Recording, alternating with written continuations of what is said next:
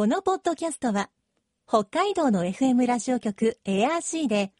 毎週日曜日午後6時30分から放送中の番組を再編集してお届けしています。世界の憧れ、北海道ブランド。ぜひお聞きください。今、世界から注目される北海道。この番組では、北海道が世界に誇る自然、文化、産業などをピックアップ。北海道の持つ魅力や可能性をゲストの方に伺います。お相手は鈴木舞です。今回のテーマは、北海道の紅葉。秋を彩る木々の紅葉。北海道も紅葉の季節を迎えました。2017年、コロナ禍前になりますが、日本政府観光局のデータによると、秋に日本を訪れる外国人観光客は増加傾向にありました。その理由の一つが紅葉。日本の紅葉の美しさが海外にも伝わり、多くの外国人観光客が訪れるようになったのです。そうした中、日本で最も早く紅葉が楽しめ、ここにしかない特別な紅葉があると言われる北海道。先週に引き続き、今週も長年樹木や森林の研究をしてきた北海道大学農学研究員の小池隆義さんに北海道の紅葉について伺います。今日のお話のポイント。鈴木舞のマイポイントは共存。世界の憧れ、北海道ブランド。この番組は、あなたの明日を新しく。北海道創価学会の提供でお送りします。北海道大学農学研究員研究員の農学博士小池隆義先生にお話を伺っていきます小池先生よろしくお願いしますよろしくお願いします。いろいろ紅葉のお話を伺っていきますがまずは北海道の紅葉はどのような樹木によってあんな魅力的な景色を生み出しているんでしょうか？まあ、なんといってもカエデですねう。んあの真っ赤になるやつ、黄色になるやつ。はいまあ、これはもう言うまでもありませんし、あとはちょっとあの危険って言えば危険なんですけど、山漆ですね。あれも真っ赤に紅葉しますので、えーあとはまあ桜の仲間ですね。うんエゾヤマ桜がまあ一番綺麗になると思うんですけど、赤く紅葉するやつは魅力的で、それからその周りを彩る針葉樹類。それがうまいことこうバランスよく生えているのが北海道の特色でさらに、まあ、あのいろんな目的があって導入はされていますけどもカラマツの特に防風林なんかは見事に紅葉しますので、うん。カラマツという針葉樹もやっぱりすごくその彩りを添えてくれるものだと思います。う。ん。お話を聞いているとなかなかに北海道独特という感じがありますね。そうですね。やはりあの欧米に比べて東アジア特に日本が紅葉で優れているっていうので札幌農学校の卒業生で志賀重隆さんという方があの風景をすごくめでておられますがその大きな根底っていうのは実は氷河期の影響があってうん。それで欧米ではあの多くの植物が死に絶えたんですけどもアジア地域にはああいうあの南の方に壁のような山脈がなかったのでそれで逃げたんですねうまく。でまた復活できたのでいわゆる種が非常にたくさんあると。だからたくさんの共、まあ、いわゆる植物の社会も同じだと思うんですけども共存するといういろんな価値観をあるいは価値を持った木が共存していることがこの美しさの根底だと思います。紅葉の美しさを遡るともう氷河期まで行ってしまうんですね。ね。それでは道内で紅葉が美しいところといえばどんな場所があるでしょうか？いやもう何といってもやっぱり大雪山が一番早く来るとそれから、まあ、我々の分野にも関わることなんですがあの森林美学っていう講義がずっと1908年から北海道大学では永遠と続いているんですけども、はい。まあ、その講義を一生懸命やられた初代の札幌農学校初代の新島義直先生にちなんであそこのあの滝を命名されたということで名前が知れておりますけれども、まあ、十勝岳の温泉郷とか層雲峡とかあの辺りそして、まあ、やはりあの支笏湖。うん。それから函館の大沼の辺りとか定山家はもう言うまでもありませんし、はい。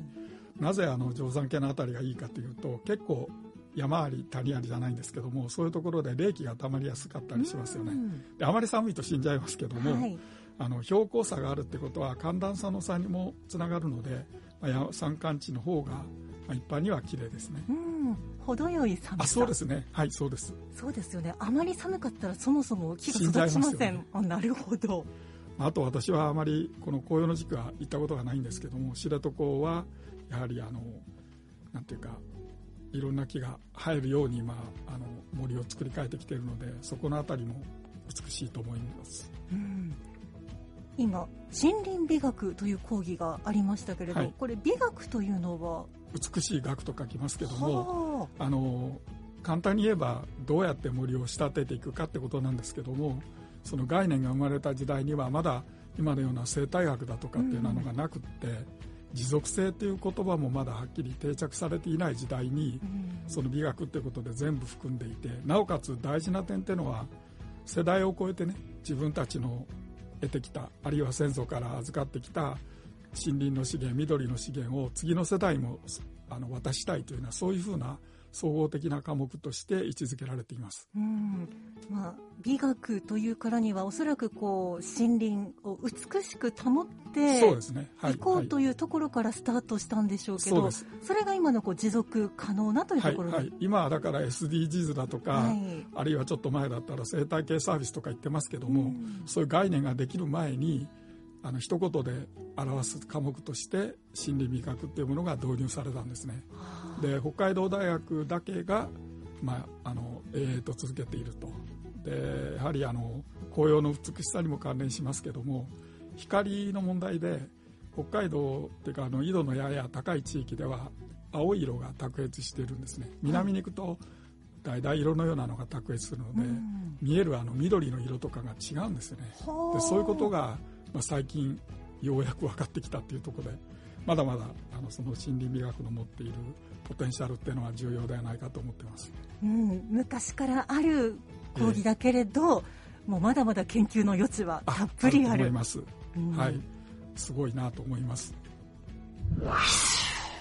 ではどうして木々は紅葉してそしてその後葉っぱを落とすんでしょうか？これはですね割と最近というかまだあの研究が進展中なんですけど、特に低温科学研究所と心理総合研究所の共同研究で我々の時代には分からなかったことがいくつか明らかになってきてるんですが、まあ、一般的に言われてるのはかつて2000年にあのハーバード大学でやられた研究で少しでもあの長い間光合成を営んで次の年の成長に備えるっていうことができるような体制を持っていると。で葉っぱがあると地面が凍り始めるとうまく水を運ぶことができなくなるので、うん。それでそういう能力があまりない樹木はあの樹体からの脱水を防ぐために落葉すると考えられています。でこういうのは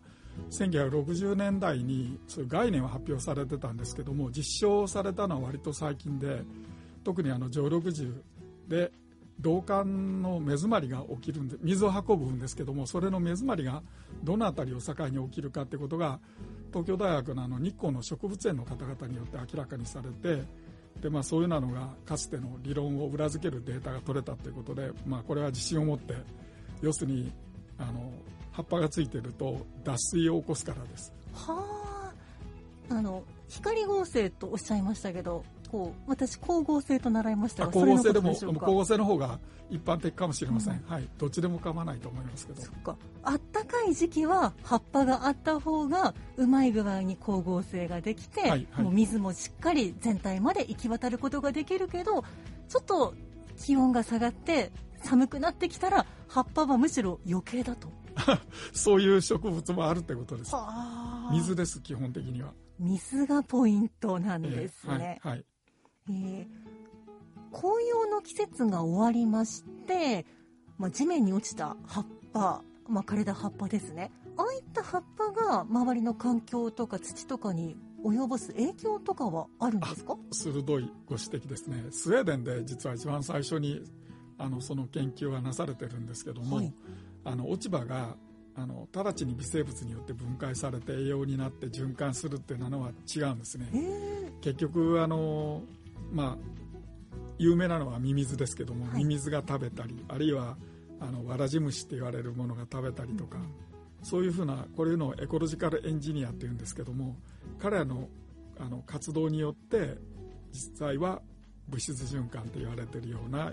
あの森林生態系というでは呼んでおりますけどもその中での流れが維持されることが最も基本的なんですね。で特にあの、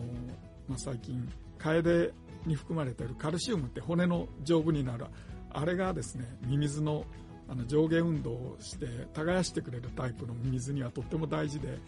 カエデの木って実はそういう働きがあるってことは割と最近分かってきたんですね、はい。アメリカのミネソタ州っていうところであのそういう研究がなされて我々も再認識したんですけども、まあ、カエデが綺麗だというのは実はミミズを大事にしてるんじゃないかなっていう見方もできるかと思います。で特に好まれるのは緑のまま落葉するような、まあ、例えばハンノキの仲間なんかそうなんですけど、そういうのは窒素がたっぷりあるので、うん。タンパク質の元ですから、はい。彼らは大好き。それから糖がたくさん含まれてるので赤い葉っぱも好き。で嫌いなのは あの、まあ、いわゆるあのタンニンが含まれてるようなやつは嫌いだと思ってたんです。ところが、北海道にとっては外来種なんですがわらじ虫ですけども、はい。これがあの体の中にそういうタンニンを分解する酵素を持ってるってことが最近分かって本当に知らないことばっかりなんですけどもそのタンナーゼっていうんですけどもこれがいることによって積極的に本当だったら毒のタンニンを取り込んで糖の部分だけ消化できるような能力を持ってるってことが分かったんですね。鹿もネズミもそうですね。すごいですね。だからちょっとこういう知識を持ってるだけでもなんかこの緑はいいもんだとかこの赤い葉っぱはいいなとかいうのもなんか楽しめますよね。あと我々だけで生きてるんじゃなくて他の生き物も我々を生かしてくれてるってことですよね。うん。そういうのに思いを巡らせればもっと紅葉が楽しいかもしれません。北海道の紅葉を楽しむためのおすすめのアクティビティってあるでしょうか？いやまさにあの今鈴木さんがあのいろいろ紹介してくださっているように風景っていうのは見出され発見されるものだっていうのはもともとずっと言われてきた言葉なんですが、まあ、あの特にフランスの学者であるオギュンスタベルクなんかが言ってるように、まあ、その人の持っている知識で見るものが変わってくるのでこうやって紅葉の話題を耳にするだけで見る景色がガラッと変わると思いますのでまずはそれをなぜだろうということを思って知りたいなというような気持ちが大事なんではないかと。あとはやはりあのいろんなものには物語があるのでその紅葉の持っているあの美しさの物語ですよね。まああの 食い意地の張った話で悪いですけども例えば広島の方行くとあのあるいは京都の方に行って高尾の辺り行けばもみじまんじゅうとかありますよね、はい。ああいうなのもあるいはあの天もみじの天ぷらとかもありますけども、ああいう話を知ってるだけでも紅葉が身近になってくると思うのでそういうなるだけそのいわゆる背景になっている情報をどれだけ持ってるかっていうことによって見えるものが大きく変わるのでできるだけ貪欲にあの紅葉を楽しむための知識を得るっていうのが一番の私はあの特色ではないかなというふうに感じております。うん。ただ見ても楽しいけれどちょっと知っていたらもっと楽しい。と楽しい。そうですね、うん。では小池先生の個人的に好きな北海道の紅葉スポットってありますか？あまあ、最初にもちょっと申したようにあの双そんなに頻度高く言ってるわけではないんですけどもやっぱり物語というか北海道の札幌農学校に開発ばっかりじゃダメだということで佐藤翔介さんという校長先生が保全と言われる考え方を導入するために森林化っていうのを設けたわけですね。他はみんなあの森から木を切って、まあ、富国強兵の元にやろうといった中でなぜか北海道だけはいやー自然を守らなくちゃいけないということがスタートなので、うん。それを実践された新島義直さんがあの足跡を残されて「流星の滝」とか「銀河の滝」っていうふうに歌もの読んでおられますけども、まあ、そういう物語のある風景に魅力を感じておりますあの外国からのお客さんなんかも体験してって言われますけど体験することは自分の中に物語を作っていく蓄えていくってことだからそう体験型のっていうのは実は自分の中に物語を作っていくってことと読み替えられると私は思ってるので紅葉を楽しむのも同じじゃないかなと思います。綺麗だった以上の思い出が残りそうですね。そうですね。その通りです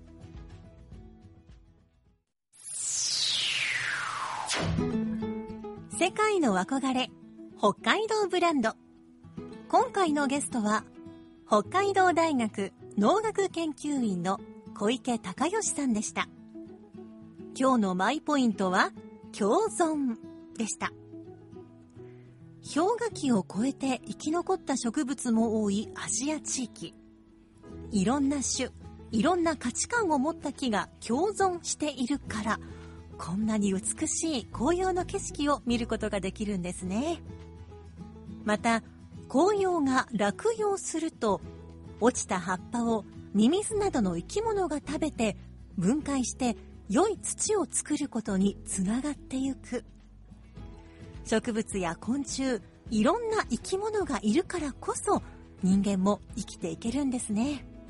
これも共存です。さてこの番組では皆さんからのメッセージをお待ちしています。番組の感想やあなたの思う北海道ブランドなどぜひお寄せください。クオカード3000円分を毎月抽選で1名の方にプレゼントしています。詳しくは番組のホームページをご覧ください。北海道ブランド。そこには世界を目指す人たちの知恵と情熱があります。来週もそんな北海道ブランドに元気をもらいましょう。ご案内は鈴木舞でした。世界の憧れ北海道ブランド。この番組はあなたの明日を新しく北海道創価学会の提供でお送りしました。